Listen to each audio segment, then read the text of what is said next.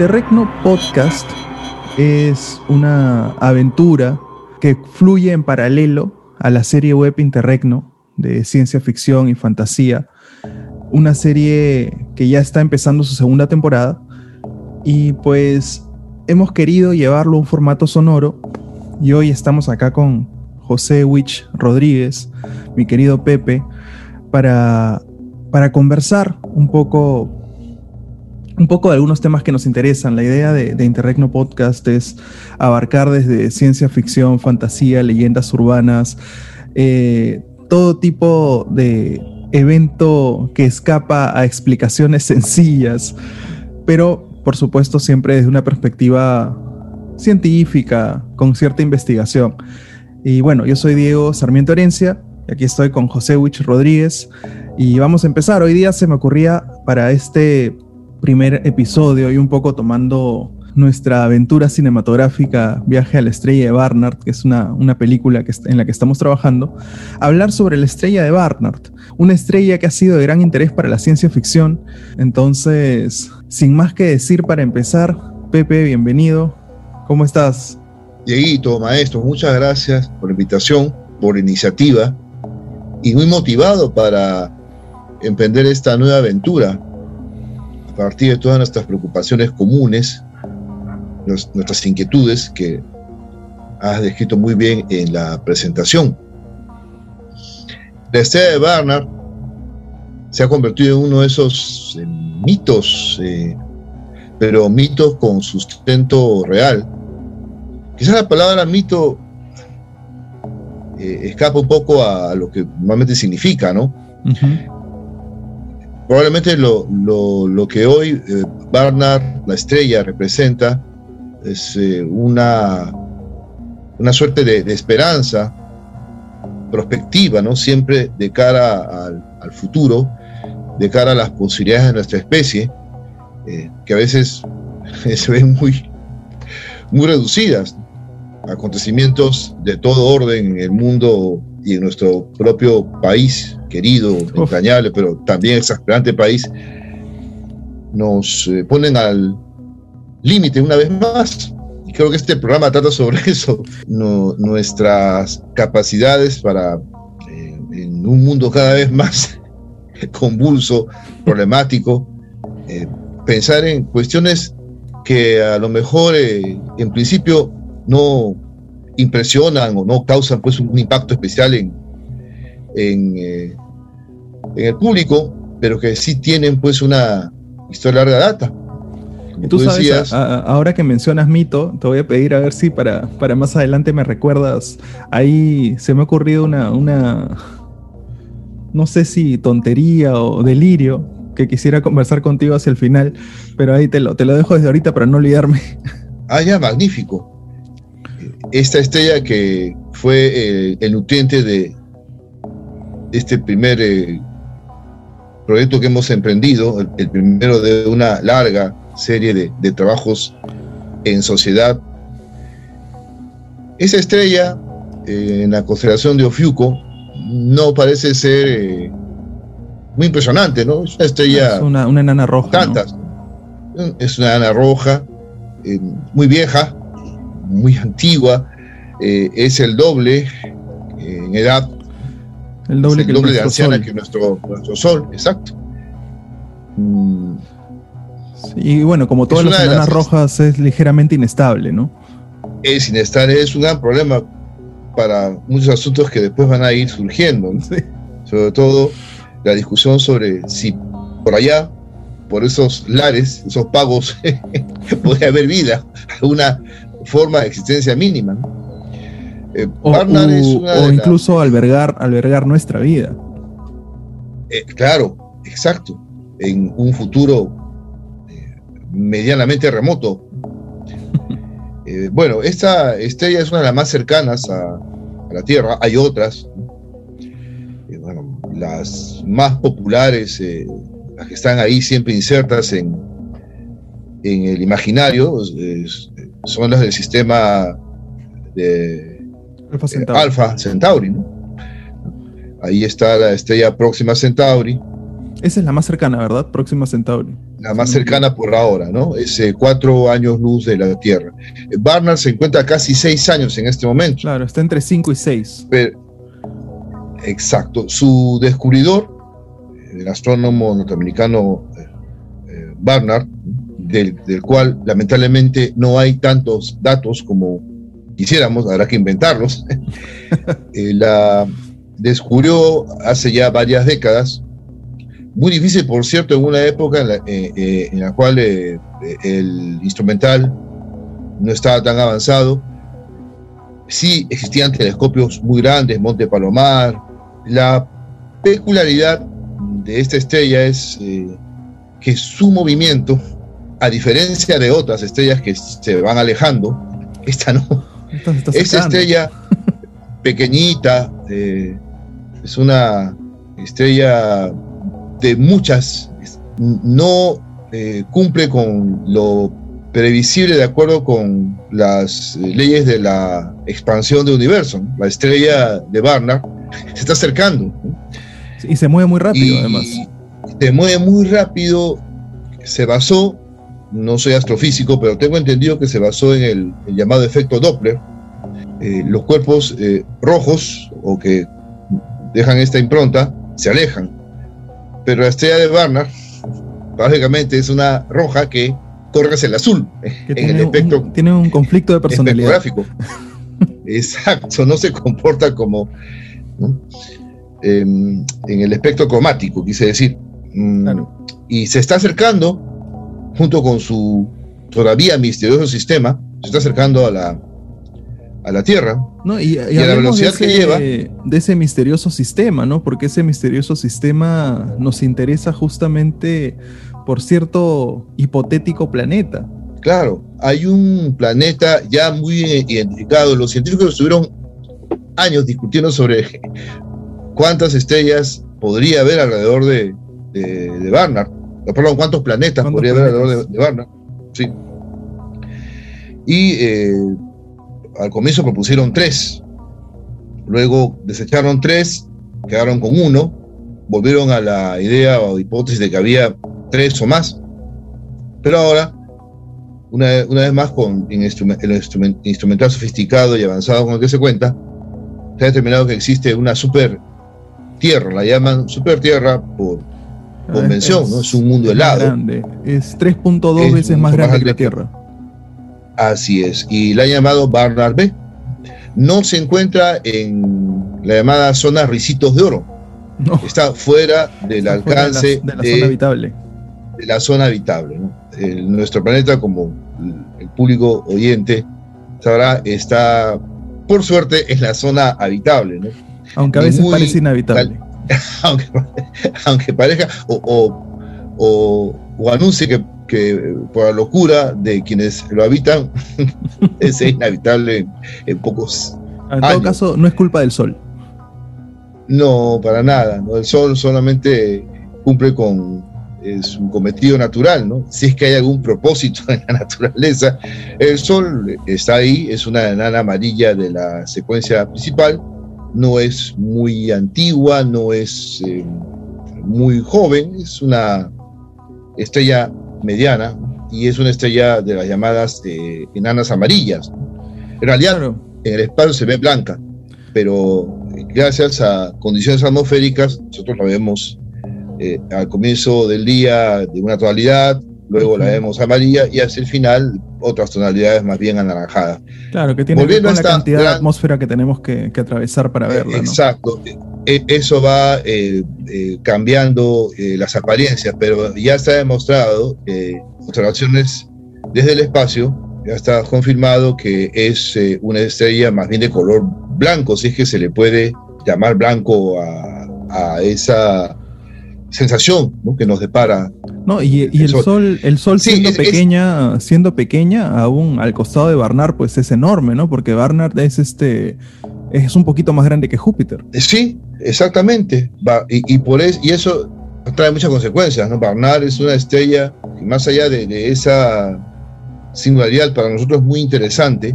Hay eh, expectativas al respecto por razones evidentes, ¿no? La, la proximidad y que ahí exista un mundo sobre el cual no sabemos mucho aún. La hipótesis que Barnard B o Super Tierra es un cuerpo muy frío, extremadamente, extremadamente frío. La estrella no, no llega a eh, calentarlo lo suficiente como para suponer pues que ahí pueda albergarse alguna forma de vida semejante a la nuestra, basada en el ciclo del carbono. Bueno, pero esto es una discusión, ¿no? Solamente el ciclo del carbono, del carbono eh, garantizaría que exista vida tal cual eh, nosotros la, conseguimos, una también antiquísima discusión. Ese es el estado de la cuestión con Barnard, esa estrella, y con su planeta congelado, que no promete por ahora mucho. La expectativa es que sepamos más de él en los próximos años. Ah, hubo, hubo un proyecto en los años 70, el Dédalo, ¿no? Que planteaba una exploración no tripulada, justamente para resolver algunas preguntas. Em, Exacto. Y que, y que, es muy interesante porque plantean, pues, o parten de la idea que quizás si es que este hipotético planeta finalmente está ahí y está fuera de la zona habitable, pero está congelado, podría tener actividad eh, térmica a nivel líquidos por debajo de la superficie, ¿no? Lo cual podrían lograr un cierto tipo de posibilidad de existencia de vida, ¿no? Claro, lo que se lo que también se ha propuesto para varias lunas de, Júpiter y de Saturno. Más o menos esa es la, la es lo analogía. de Europa, ¿verdad? En la, Exacto, es, la, misma situación. Em, todo esto abre pues eh, tanto grandes preguntas eh, como eh, esperanzas. Pues quizás en algún momento, y, y, fuera de lo que la ciencia ficción plantea brillantemente, en algunos casos y, en otros quizás de un modo em, más eh, convencional. La estrella de Barnard que en el año 11.000 estará más cerca de la Tierra que incluso eh, Alpha Centauri, sí, destronará a Alpha Centauri y se colocará a tres años y pico luz la Tierra en el año 11.000. Claro, que, dicho así suena, suena como muy cerca, ¿no? Pero igual es. ¿De qué estamos, pero de qué, estamos hablando? Estamos hablando de más de 10.000 años en el futuro y una distancia que es realmente inimaginable. Recordemos, ¿no? Un, año luz es algo es brutal, realmente es brutal, ¿no? inimaginable, ¿no? Y, pero lo interesante. Pensemos lo interesante de eso, Pepe, también es que, claro, se es inimaginable para nosotros, pero para el universo es un segundo eso, es nada. El espacio es increíblemente, increíble, más que increíblemente, inconcebiblemente enorme. Las distancias entre las estrellas y los sistemas planetarios que existen ya alrededor de, varias, está comprobado. Y es tan grande que no sé si a ti te pasaba esto de chico, a mí particularmente cuando era chico me pasaba que tenía unos sueños recurrentes que tenían que ver con objetos enormes a los que de pronto yo tenía que enfrentarme y me acuerdo que me despertaba con una sensación increíble de náuseas, ¿no? Era como de pronto una ola gigante o de pronto un vehículo enorme, era siempre la sensación de esta en escala, ¿no? Y, yo me imagino, o sea, e imagínate tú, ¿no? Imagínate aquí en el espacio y de pronto tener que ser testigo de esas verdaderas distancias, ¿no? uno debe por fin entender en perspectiva el tamaño de, los, de nosotros las hormigas, ¿no? Sí, y no vamos tan rápido como quisiéramos en, tecnología y cuando avanzamos, la tecnología se utiliza pues para, para bestialidades, ¿no? Si fuésemos capaces de desarrollar una energía tan alta como para poder realmente hacer realidad esos sueños de viajes espaciales, atravesando agujeros de gusano, doblando el espacio-tiempo, ¿tú crees que utilizaríamos esa energía para eso, para exploración? ¿O para otra cosa? Conociendo a nuestra especie y conociendo a, los que toman las decisiones y a los que también eh, lo ven con una mirada pues de, de emprendimiento, ¿no? Estoy viendo otro día un programa de la Deutsche Welle eh, acerca de eh, empresarios que ya están eh, pensando seriamente en invertir para sacarle todo lo que puedan a los asteroides, que están supuestamente llenos de metales, preciosos. y en cantidades pues exorbitantes. Creo que el problema del ser humano es que suele utilizar eh, sus descubrimientos y avances de un modo muy diferente de lo que quizás los bien intencionados habrían, habrían planteado, ¿no? O habrían imaginado. Lo, paradójico, creo, en todo caso, respecto a esa situación habitual en que el, que ser humano pues desarrolla algo y lo termina utilizando para, para cualquier cosa menos para lo que podría ser algo bueno, es que al mismo tiempo estamos constantemente, y eso lo vemos en los medios todos los días, buscando salidas o soluciones a las crisis climáticas y demás eh, problemas que afrontamos como especie. ¿verdad? Porque el planeta, pues, al planeta le importamos poco, ¿no? Pero la especie es la que está en problemas.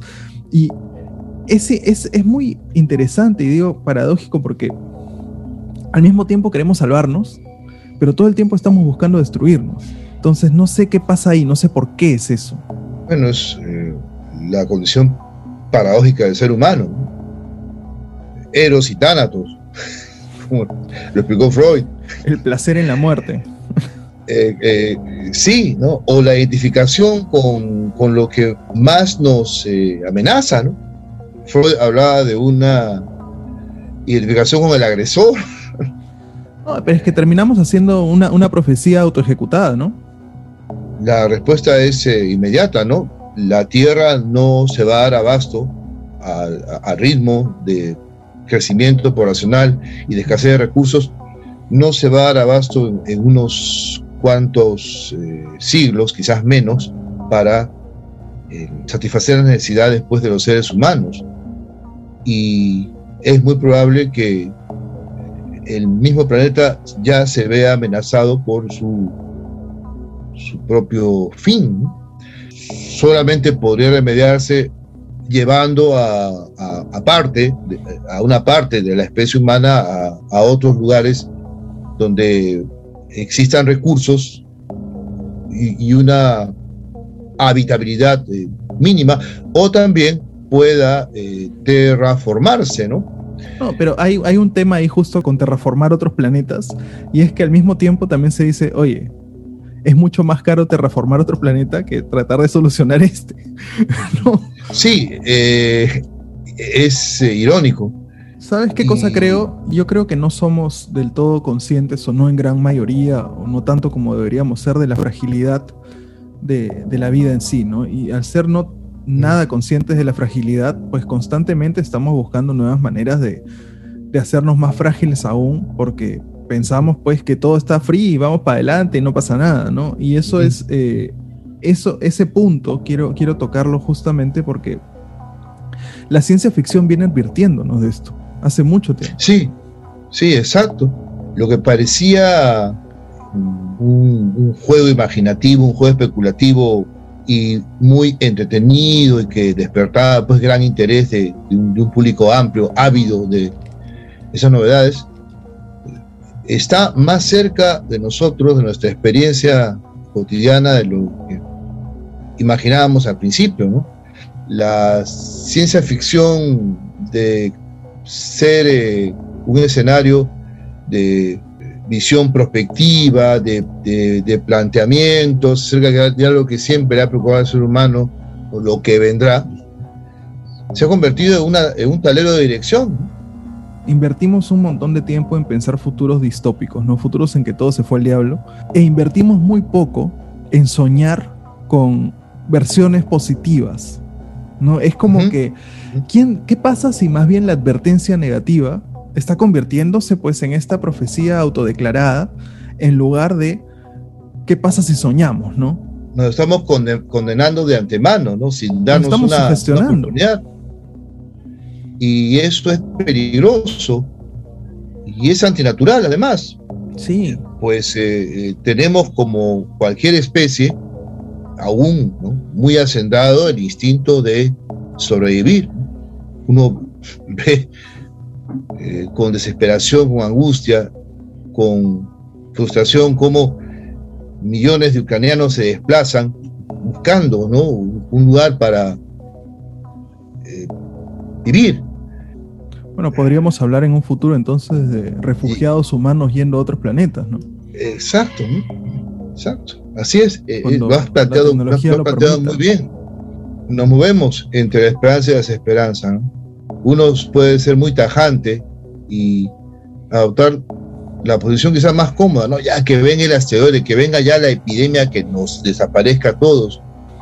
Es que es, la, decepción, ¿no? Es la decepción entre, en, nuestros, en nuestros compañeros de humanidad.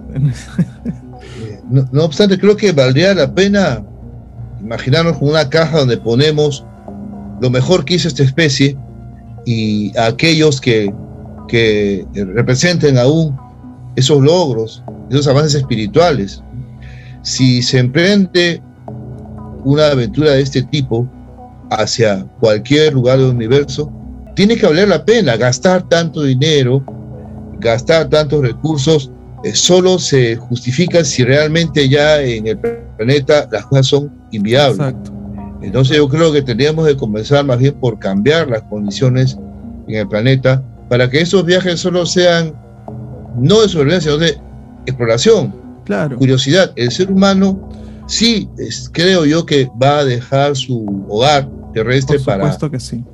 para sumergirse en el espacio profundo, pero tendría que responder pues también a, una evolución de, nuestra sociedad, de lo que entendemos como civilización.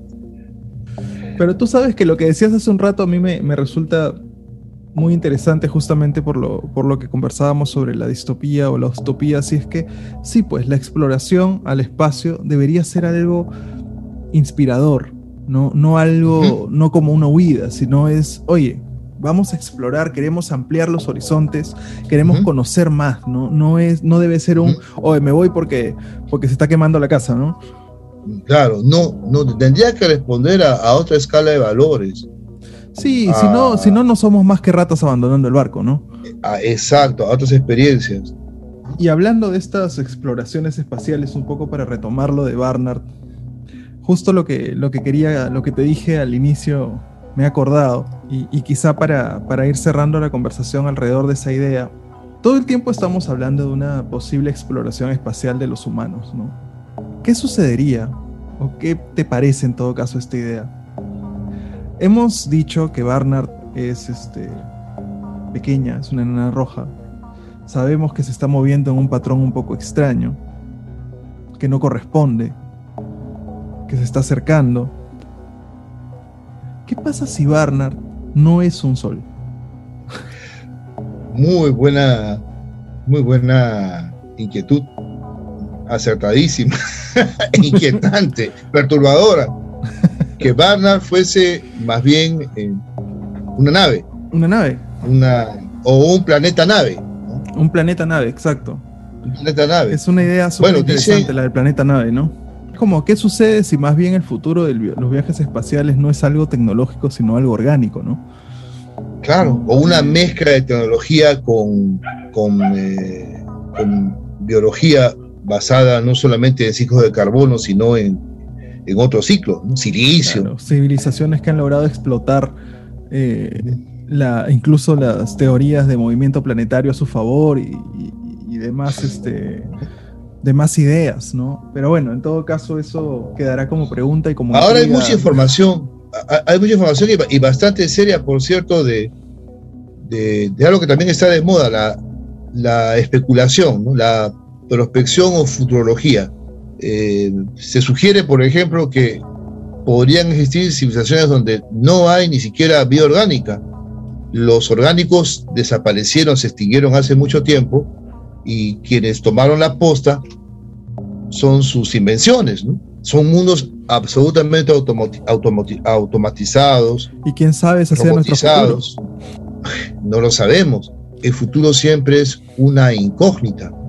Ese es el mérito, es esa visión no alucinatorias, no anticipatoria. Son las preocupaciones naturales de muchos autores, sus insatisfacciones. Es que es, este, es arte, ¿no? Y es este, estamos, estamos partiendo de la idea de Kurt Vonnegut del, canario en la mina de carbón, ¿no? O sea, siempre el artista levantando la mano antes que todo el mundo, ¿no? Así es, así es, así es. Y más bien ya para ir cerrando, que estamos cerca a la hora, una, una última cosa que se me ocurría que podíamos hacer en el, como, como un cierre para, para este primer episodio piloto y, y quizá conservarlo, no sé si es, que, si es que nos gusta, es que cada uno de nosotros haga una recomendación sobre qué cosa puede ver la gente, qué hay que ver en, en la, ya sea en stream, en tele, YouTube, lo que fuere, algo, alguna recomendación, Pepe, para, para la gente.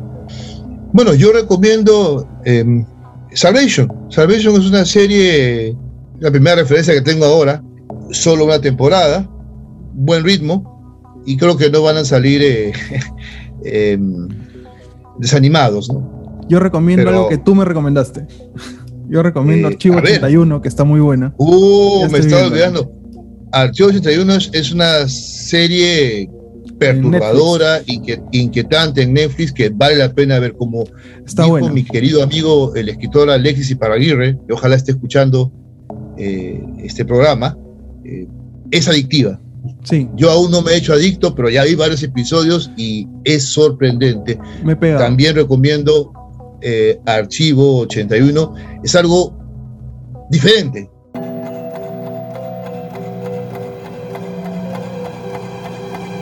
Vamos a seguir con este proyecto. Ojalá les haya gustado. Ya saben que nos pueden dar ahí seguir en los podcasts y escuchar Interregno Podcast cuando estén caminando, manejando, para que estén un poquito más preocupados. Creo que la intención es esa. un poquito, un poquito más conscientes. Que, que, duerman bien, pero al día siguiente se preocupen bastante. chao, chao. Chao a todos. Gracias.